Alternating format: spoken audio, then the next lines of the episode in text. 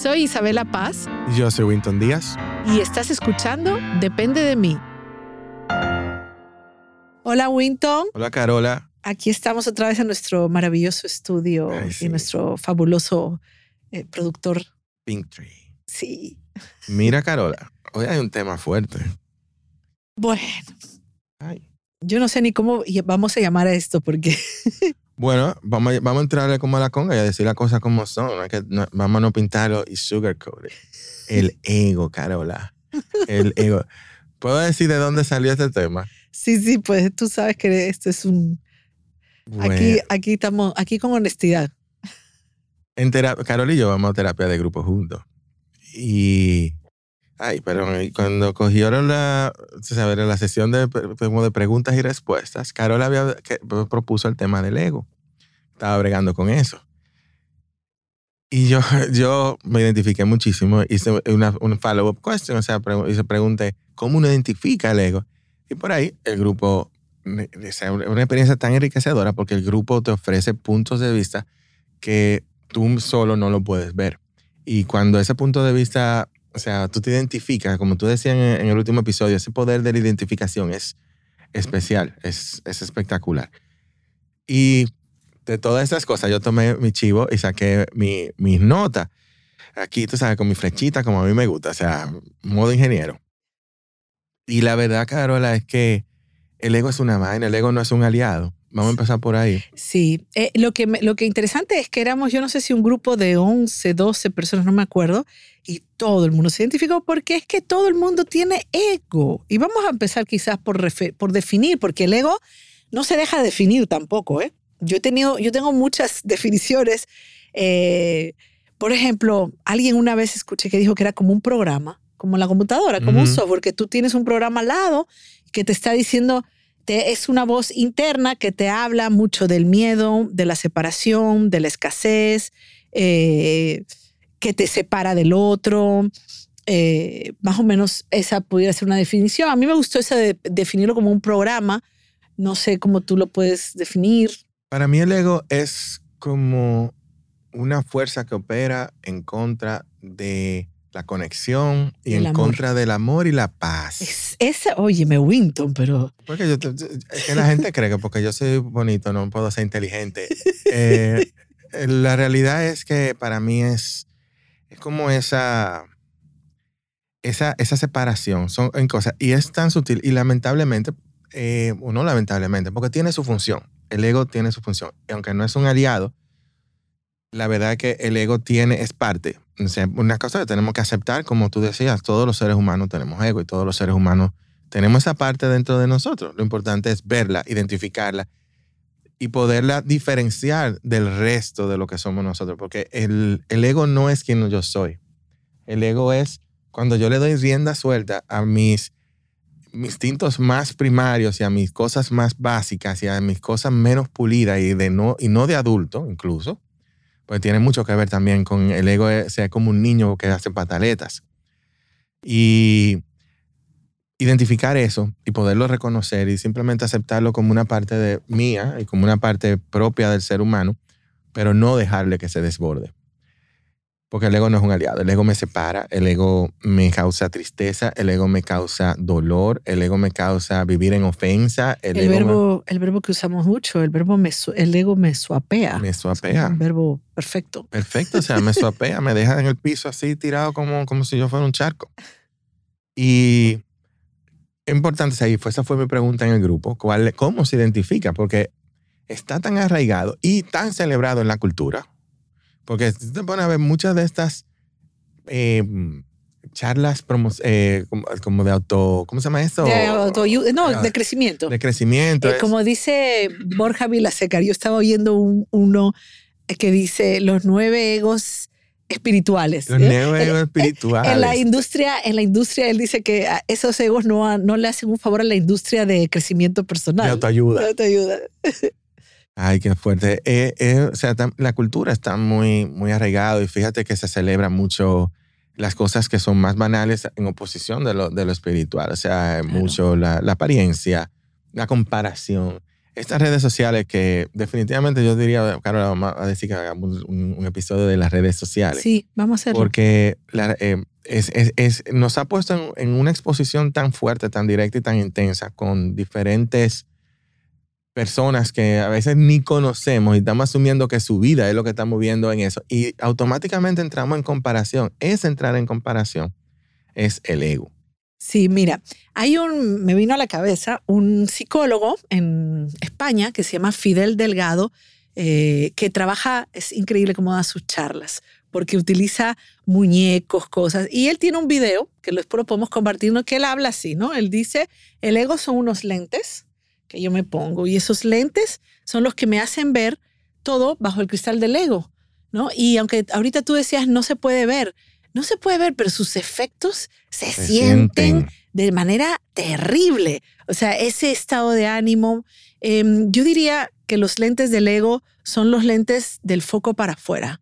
O sea, el, ego me hace competir, me hace querer tener todo lo que la sociedad manda que hay que tener, me hace, eh, Xiomara me decía el otro día, la tenencia, eh, la tripleta, ¿cómo era? La comparación, la tenencia y yo no me acuerdo cuál era la otra, pero son tres aspectos que te hace eh, realmente sufrir, porque para el ego nunca nada es suficiente. Nada es suficiente. ¿no? Y lo que hablaba de las redes, ¿no? Pienso que las redes también nos hace, nos hace pensar que lo que estamos viendo es real y comparamos eso que vemos de afuera con nuestro interior, si en realidad mm, sin contexto. esa persona puede estar deprimida y o sea, todo lo que vemos en las redes no es real.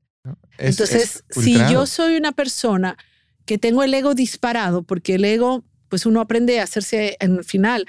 Yo pienso que el antídoto del ego es, es la espiritualidad. Es el, es, y, ojo, que en esa charla de Borja decía este, que el, ego espiritual, oh sí, yo me he leído 300 libros del perdón. O sea, hasta el ego se cuela cuando yo quiero ser espiritual, yo te voy a asquerosear porque yo soy más espiritual que tú. Sí, sí. Eso a mí, a mí Xiomara lo que me dicen que mi superpoder es el autosabotaje. Y ella me dice, y a veces ese autosabotaje tuyo se pone espiritual. Y yo, cuando yo estoy explicándole las cosas, ¿sí?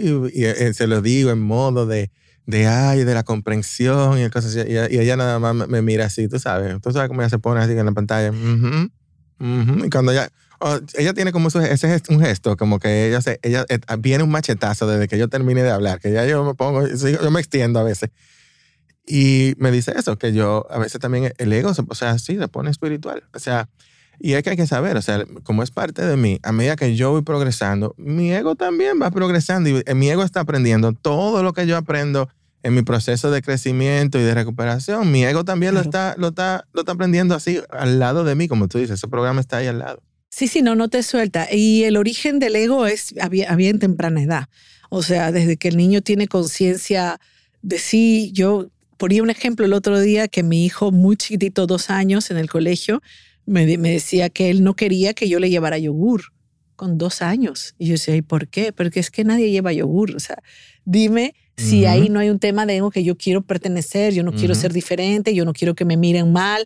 O sea, ya a los dos años tu ego te está definiendo hacia dónde, dando pautas de, para dónde. entonces, al final, vivir la vida, eh, el ego es muy sutil, porque como tú dices, estamos en una sociedad, y eso es bueno que lo hayas traído, en una cultura consumista, en una cultura narcisista, enfocada en básicamente los valores actuales son, tienes que tener el carro más grande, o sea, eso es como, como los apartamentos, la casa, eh, óyeme, hay gente que se compra unos carros y ni siquiera tiene casa. Y, no lo ni siquiera tiene casa. Y que no, no lo pueden pagar. O se visten una ropa, unas marcas de dos mil dólares, una cartera y no tienen una casa. O el celular más, eh, tienen el, el, último celular, ustedes que les gustan los, los iPhone, eso. Ok. Y la, tienen el último iPhone que es igualito al anterior, pero tienen que tenerlo porque si no... Claro, es que Apple te vende un estilo de vida. Yo quiero el estilo de vida que me promete la felicidad. Entonces vamos a buscar aquí en el chivo dónde cae eso. Ok, pero déjame decir algo más. Y ahora sacamos el chivo. no, porque es que les dije que este es mi tema. Yo tengo un mes bregando con esto. De verdad, más Nada un mes. más, yo tengo la vida entera. No, pero yo como, no, a ver, un mes como batallando, como batallando, cogiendo, ya dije, no, no puedo, no puedo permitirlo más, no más. Eh, pero bueno, si sabemos que empieza muy temprano, ¿no? Y eh, ah, lo que yo quería decir es que esto se origina, según yo, según mi creencia, ¿verdad? Es que estamos separados, nos sentimos que hay, estamos separados del amor. Del amor puede ser Dios, puede ser el amor per se. Entonces el ego ocupa el lugar y el ego es el que te va a decir, mira, eh, para tú, o sea, es como que te promete una felicidad que se, estás sobreidentificado a la cultura y es que tú crees que si tú logras esto, lo otro, lo aquello, el brillo, la fama, el reconocimiento, el carro, el apartamento, el yate, que encima auspiciado por todas las canciones de hoy, ¿verdad? Entonces yo voy a ser feliz, porque el ego te da una falsa esperanza de felicidad. Es increíble. Claro, porque es todo hacia, o sea, es todo hacia, afuera. Es todo, o sea, el ego te dice que tu felicidad, tu bienestar, tu paz, tu tranquilidad va a venir de afuera hacia adentro. Cuando yo... Exactamente. Mira, en mi caso, me gusta hablar de mi experiencia también para... cuando yo tenga, cuando yo termine el bachillerato y me gradúe con honores, voy a ser feliz y me van a querer, etcétera, etcétera, y me van a admirar. Ah, cuando yo me gradúe de la universidad más rápido que todo el mundo, me voy a, estar eh, feliz, voy a ser respetado cuando yo, después, cuando yo tenga la, mejor pareja, cuando yo tenga, tuviera el, mejor carro, cuando yo tuviera eh, el, mejor trabajo, cuando yo tuviera eh, maestrías. Y siempre era cuando yo tuviera, cuando yo consiguiera, cuando yo terminara, cuando yo hiciera. Eso es el ego. El ego me pone la felicidad, como tú decías, una separación allá lejos. Y no me permite vivir el día de hoy, mi proceso de que voy enriqueciendo mi, mi, mi espíritu, que voy creciendo. Y la, la felicidad real viene de adentro hacia afuera. Claro, yo diría que el antídoto para el ego es el amor y el amor lo experimentamos sobre todo cuando lo damos. Entonces, eh, es como una vuelta a casa, una vuelta al hogar, sería la recuperación del ego. Pero aquí lo que a mí, por ejemplo, me ha dado mucha brega entender y a identificar es que todas mis decisiones, ¿cuál ha sido la motivación de mis decisiones? Me he pasado la vida trabajando, me he pasado la vida delegando eh, el cuidado de mis hijos cuando eran chiquitos o eh, invirtiendo en mi relación de pareja o, o sea, no invirtiendo o no invirtiendo con mis amigos. ¿En busca de qué? Porque el ego es tan sutil que se mete que tú ni te das cuenta, en automático. Así mismo. Y, y, y, para mí esa ha sido la... Mi brega ha sido encontrar la forma en que se manifiesta. Gracias a Dios, contra tú, y, y, gracias por haber puesto esa pregunta ese día, porque fue, para mí, yo, ese fue mi takeaway de, de, de, ese grupo, porque para mí, yo sé, porque yo sé que yo, por ejemplo, yo soy, yo soy muy egocéntrico, yo no soy muy egoísta necesariamente, pero egocéntrico sí yo soy. Siempre todo es interpretado autorreferencialmente, como tú decías eh, en el otro episodio.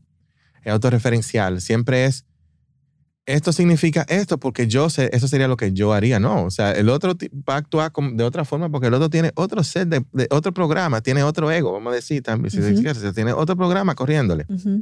No significa que como yo pienso es como el otro va, a pensar y eso es, eso es grandiosidad y egocentrismo. Y la verdad que a mí se me hace difícil como encontrarlo en, en, mis decisiones así. O sea, se me ha hecho muy difícil y de nuevo, escuchar las experiencias de los otros me enriqueció muchísimo. Yo tomé mi chivo. Y aquí voy a, voy a compartir eso, cómo se identifica cuando estamos partiendo desde el ego. La primera es acciones abruptas. El ego es impulsivo, el ego actúa rápido, el ego no se da tiempo a ponderar las cosas, hay que aliviar ese sentimiento lo más rápido posible. Cuando se activa la compulsión, o sea, cuando que tenemos que actuar abruptamente, estamos partiendo del ego. Esa es una, una señal, una alertica que podemos ponerle al programa ahí para que nos saque esa ventanita. Cuando estamos sintiendo amenaza, cuando sentimos amenaza y miedo, estamos, el ego se nos está activando. Eso aplica, por ejemplo, si, ah, mira, estoy viendo la foto chula de Carola eh, haciendo X, Y o Z y yo me disparo porque mi eh, qué chulo para Carola, pero yo nunca voy a llegar a eso, etcétera, etcétera. Y eso me da miedo, eso me da un sentimiento de... De que tú no lo puedas de que yo no puedo, exacto. Es la carencia. Carencia. Sí. ese sentimiento hace que se involucra mucho con la comparación también. Eh, porque lo que a lo, mejor, a lo mejor yo ni quiero eso que tú, eh, eh, o sea, tú, tú, tienes una, una guagua muy chula, muy que sé yo, que a mí no me gusta esa guagua tuya, Carola, ni tu iPhone tampoco. Entonces, ¿por qué yo tengo que... ¡Qué bullying, Dios mío! Está aprovechando para sacar tu frustración conmigo. No, y entonces, fuera de relajo, o sea, esa, esa, no tengo por qué compararme, no tengo cosas. O sea, lo que le gusta a Carola, le gusta a Carola, lo que le gusta a Winton, le gusta a Winton. O sea, tiene que ser válido que a mí me guste. Para mí tiene que ser válido que a mí me guste lo que me guste. Claro, ahí el problema es que nosotros no nos validamos nosotros, nosotros queremos que nos valide el otro, el otro. que nos valide la sociedad, que nos valide, ese es el, ese es el tema. Entonces, yo quiero tener lo que tiene el otro porque pienso que así yo voy a poder eh, ser amado. Al final es pertenecer. es nuestra necesidad más básica. Y claro, estoy a acordarme del episodio de codependencia porque, oye, un, un, codependiente puro y duro está supeditado a su ego ciertamente, porque es que hay un hambre de reconocimiento. Eh, miren, señores, vivimos en una cultura tóxica. Y eso hay que decirlo, y eso también es de Gabor Mate. Vivimos en una cultura tóxica que nos hace adictos, que no nutre, que no protege a la primera infancia, que es donde se forma toda la salud mental, que nos promueve que hay que tener mucho dinero a costa de lo que sea y bajo cualquier forma, sea vendiendo drogas, sea eh, lavando lo que sea, da igual, pero es impresionante cómo nos estamos distorsionando en pensar que eh, todo lo que ahora nos ofrece, ese es lo que nos va a dar la plenitud. Y estamos abocados a una sociedad mirando para afuera en vez de mirar hacia adentro. Entonces, el ego tiene mucho poder actualmente. Y la parte del miedo, eso que tú decías, que tú miras a otro, que las redes promueven, las redes promueven la imagen. O sea, quién tiene el mejor cuerpo, la mejor todo, y todo eso pues despierta en mí, mi ego se siente amenazado, que es lo que tú decías, de que yo no voy, porque es que para mí el sinónimo del ego al final es miedo. Miedo a que no voy a tener suficiente, miedo a que no voy a ser amado, miedo a que no voy a lograr mi sueño, miedo, o sea, miedo, miedo, miedo. Ese es, ese es detrás del... Detrás de ese miedo hay, o mejor dicho, ese miedo se esconde a través de la rabia, a través de la vergüenza, se esconde a través de la descalificación del otro, porque también esa es otra, otra vertiente que coge. O sea, cuando yo no empiezo a ver a los demás como que son menos también y que no son tan valiosos y empiezo a descalificarlos, también estoy entrando en ego ahí. Sí, por ejemplo, fíjate qué locura, cuando yo tengo mi ego muy activo y yo voy a una charla y yo empiezo a decir, ah, pero esto ya me lo sé, o esto, este no sabe nada, o esto no sé qué, porque te estás comparando. Volvemos a la autoestima, al episodio, al síntoma 2, no, el primer síntoma, es que mi autoestima va a ser también en medida del otro. Entonces, con el ego, con la mirada del ego y con los lentes del ego, yo también tengo que, yo compito. Es que el ego me hace competir, me hace envidiar, me hace compararme. Esos son los enemigos de las relaciones, porque si yo compito contigo, yo no puedo vincularme amorosamente contigo. Tú eres vivido como un enemigo, tú eres vivido como una amenaza. Te pone a la defensiva. ¿Qué, qué me estabas...? Esto es lo que estabas poniendo en el chivo, Carola, que, que o sea, lo que tú estabas diciendo es que se te pone a la defensiva. Te o sea, cuando estamos a la defensiva, estamos detonados en el ego. O sea, cuando tenemos, estamos a la defensiva, tenemos que, tenemos que hacer esa pausa de revisarnos ¿Por qué estoy a la defensiva? ¿Me están amenazando realmente o estoy disparado con mi ego? O sea, la amenaza es real o me la estoy imaginando, la estoy llevando, la estoy trayendo de otra, de otra situación anterior. Y de lo que tú decías, me, me, me hace también conectar con la victimización. Porque esa es la, como que la otra vertiente. Entonces el otro me hace, o sea, siempre es hacia afuera, pero no siempre es que el otro tiene que, que o sea, o mejor dicho, si el otro viene y simplemente no está en su posibilidad o en su capacidad o en su deseo o no, es, no sería honesto de su parte, darme esa validación, porque como, vuelvo con el bullying que te estoy haciendo con tu iPhone, entonces es como... y mi iPad. Y tu iPad. Y tu, la vaina de los AirPods. AirPods. O sea, eh, Perfecto. Pero si, por ejemplo, yo no, tú, si tú, yo no te lo quiero validar, porque no, no honestamente no comparto la filosofía Apple, pero no te lo, no te lo quiero validar, que es mi, es mi derecho. Entonces, si tú giras eso y te victimizas, ah, él no, él no me debería de, él debería de validarlo, él debería reconocer que el iPhone, que, que eh, te, te pone en la posición de víctima. Empezamos en ese ciclo donde no se sale. Y es de nuevo volver a poner el foco hacia afuera. O sea, que cuando estamos en victimización, cuando estamos viendo que ah, el otro nos está haciendo, tenemos que revisar también si no estamos disparados en el ego. Sí, tú sabes, de, eso que dijiste al principio me tocó mucho, que es verdad que lo escuché al igual que tú, pero uno va organizando las ideas con los días que pasan. Eh, la reactividad del ego, o sea, el, la, forma de reconocer que salta, es que, es que te sale de la boca el comentario sin, sin, filtro. Sin, filtro, exactamente. Entonces, eh, bueno, eso es terrible. Hay otro aspecto del ego que, si tú querías señalar algo, eh, no, no leo. Buscar el destacar. Sí.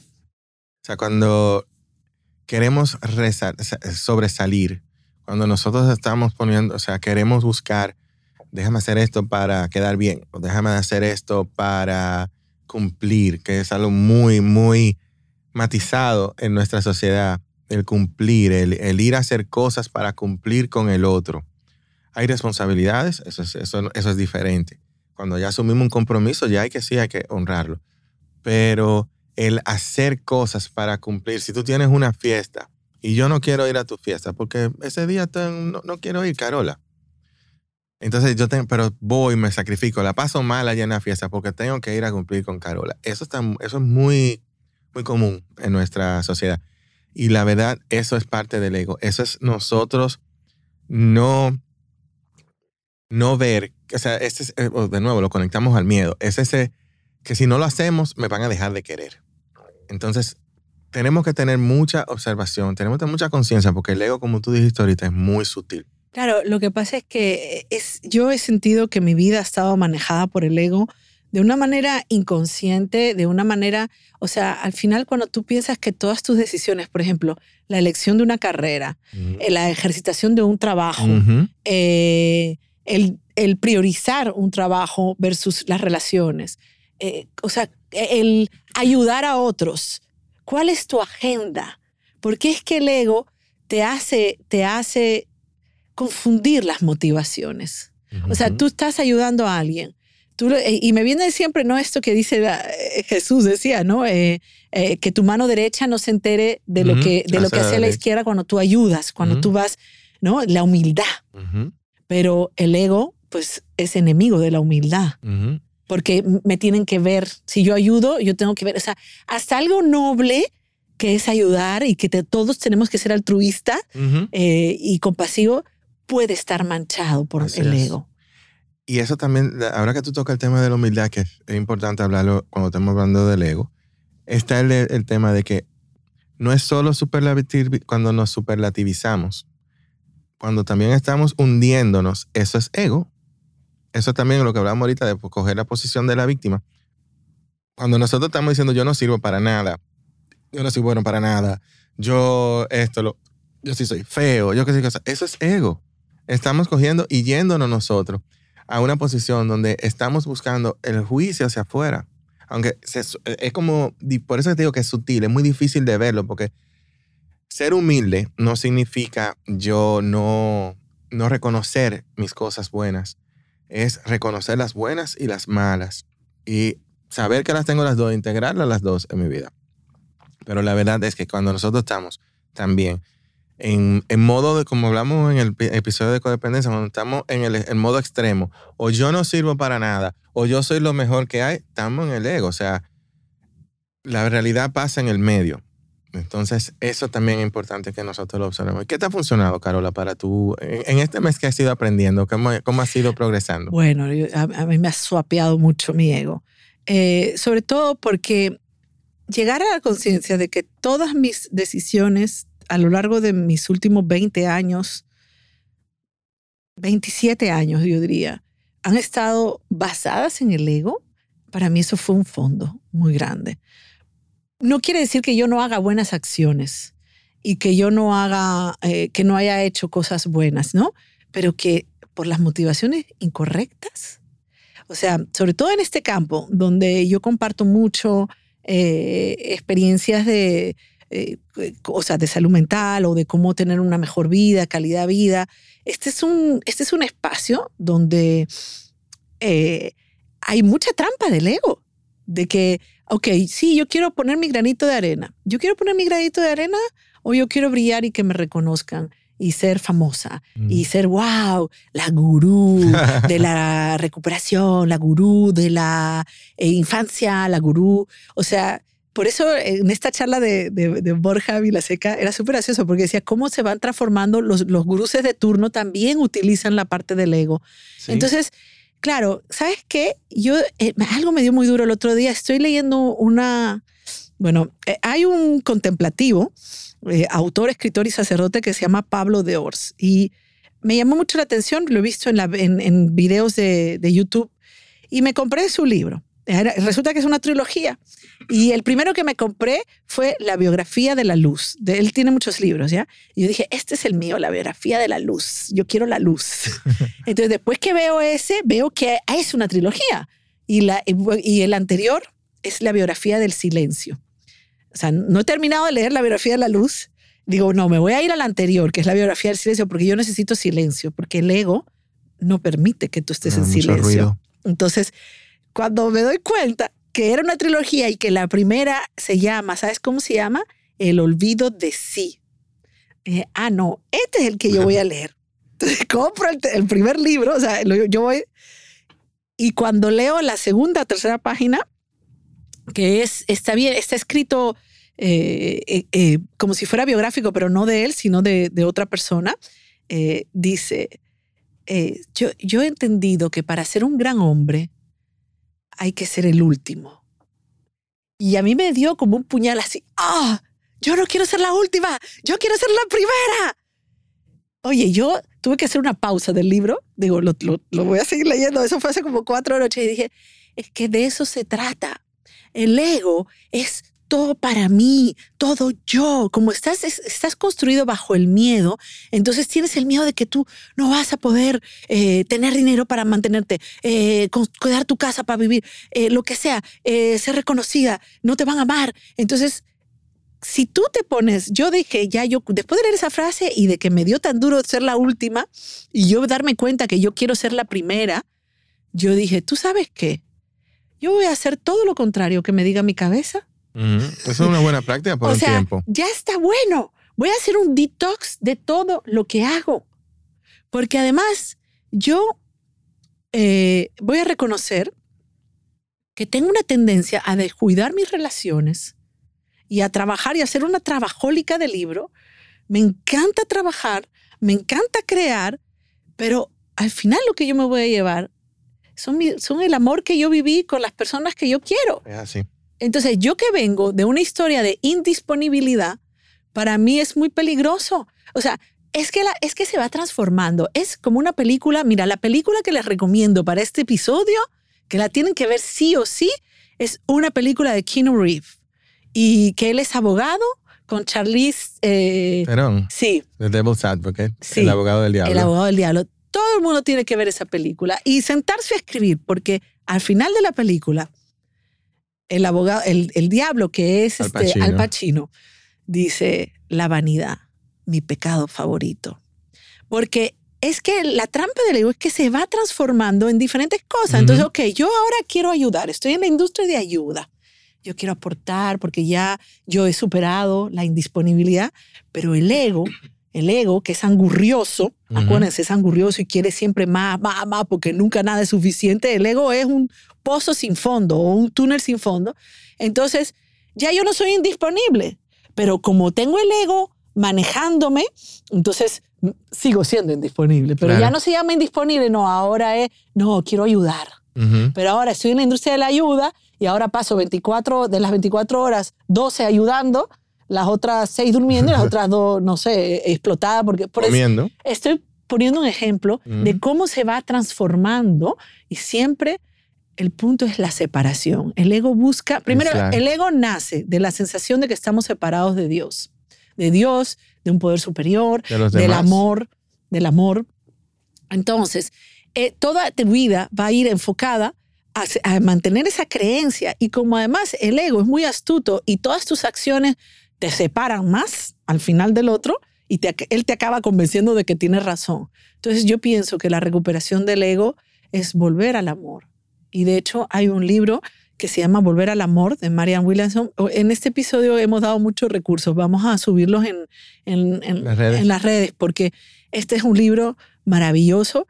Eh, Marianne Williamson es, es una eh, persona eh, del, también de la industria del crecimiento espiritual que habla del curso de milagros. El curso, un curso de milagros, yo nunca he leído el libro, pero he oído muchos, muchos podcasts, conferencias de eso, pero trabaja mucho el ego desde esta idea de estar separados. Entonces, como nos sentimos separados de Dios, algo tiene que llenar el vacío. Entonces ahí viene la sobreidentificación a la cultura, a la cultura consumista, a la cultura que te va pautando cómo te vende y tú crees que tú, si logras eso, entonces tú vas a ser plena.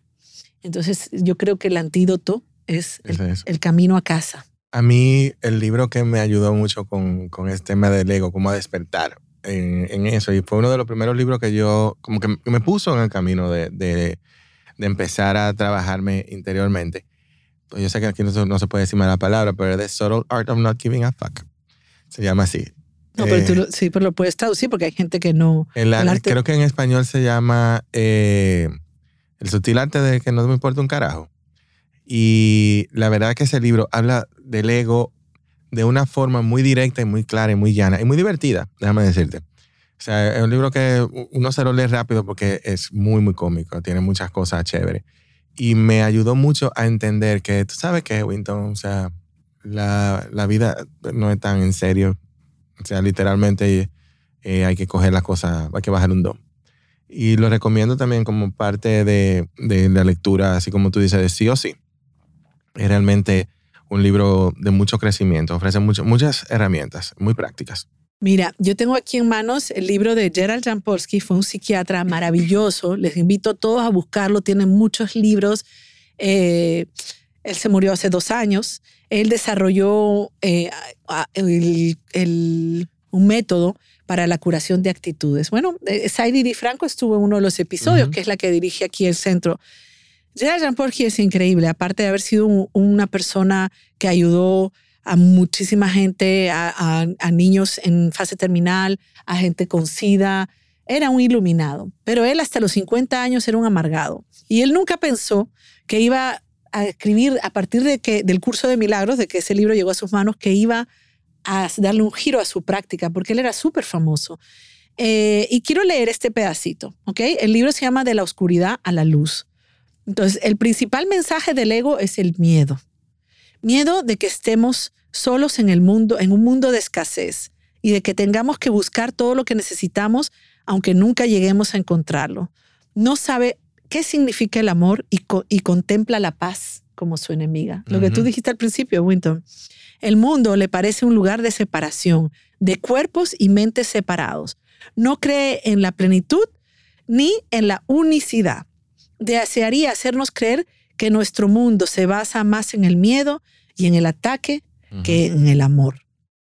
Es una, es, una realidad eh, triste, pero es cierto.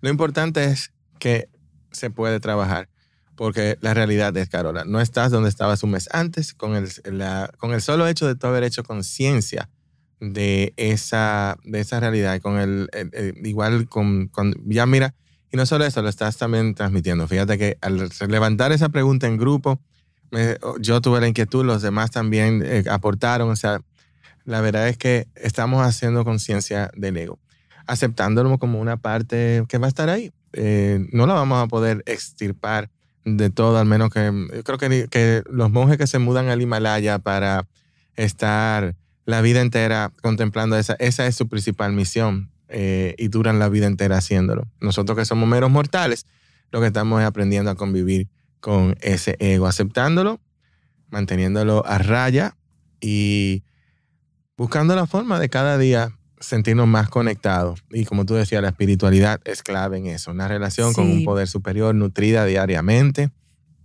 pedirle eh, a, a, a, ese poder superior o ver la vida que podamos, pedirle que, la capacidad de poder ver la vida no con la escasez y el aislamiento como era lo que describía ahí, sino como una vida plena y a sentirlo así. Sí, algo, una herramienta importante es que cuando tú te identificas, cuando tú identificas el pensamiento que te ego, el egoico, digamos, el que te está diciendo la voz interna que te dice, no responder a ella, identificarla, lo he visto, lo siento, lo, ve, lo, lo, dejo ahí y no creerle a esa voz. Por eso es que a mí me surge una idea que viene desde el ego, porque también hay que aprender a identificar cuándo eso viene del ego.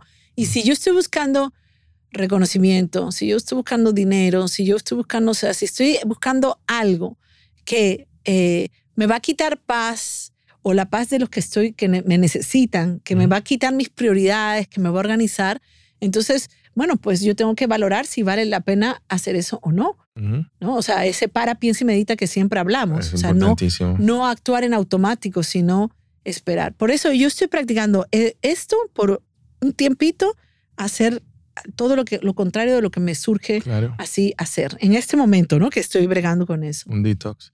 ¿Qué tal si para resumir empezamos, repasamos cuáles son las esos red flags que se pueden levantar para poder identificar esa voz del ego? las acciones abruptas, el querer salirme con la mía, eh, la comparación, tanto por descalificación del otro como por engrandecimiento mío, la victimización, o sea, ponerme a la, sentirme que estoy a la defensiva y estar en un sentimiento de amenaza. Cuando estamos en alguna de esas, vamos a decir, de esas eh, situaciones donde nos sentimos con alguna de esas descripciones, tenemos que hacer un check, mm, el ego, y hacer como tú decías, la herramienta de, ok, te escuché, gracias por lo que me quieres alertar, sigo mi camino. Es correcto. Bueno, pues nada, seguiremos trayendo el tema hasta que eh, vayamos eh, ya avanzando más en ese camino, porque el ego siempre está en todas las, en todas las áreas de nuestra vida. Así es. Así que nada, pues los invitamos a proponernos temas y a proponer eh, de desarrollo y de crecimiento y a compartir este episodio con los que ustedes entiendan que pueda ayudarle. Estamos en las redes sociales en depende de mi.podcast y en Isabela Paz G. Un abrazo a todos. Hasta luego.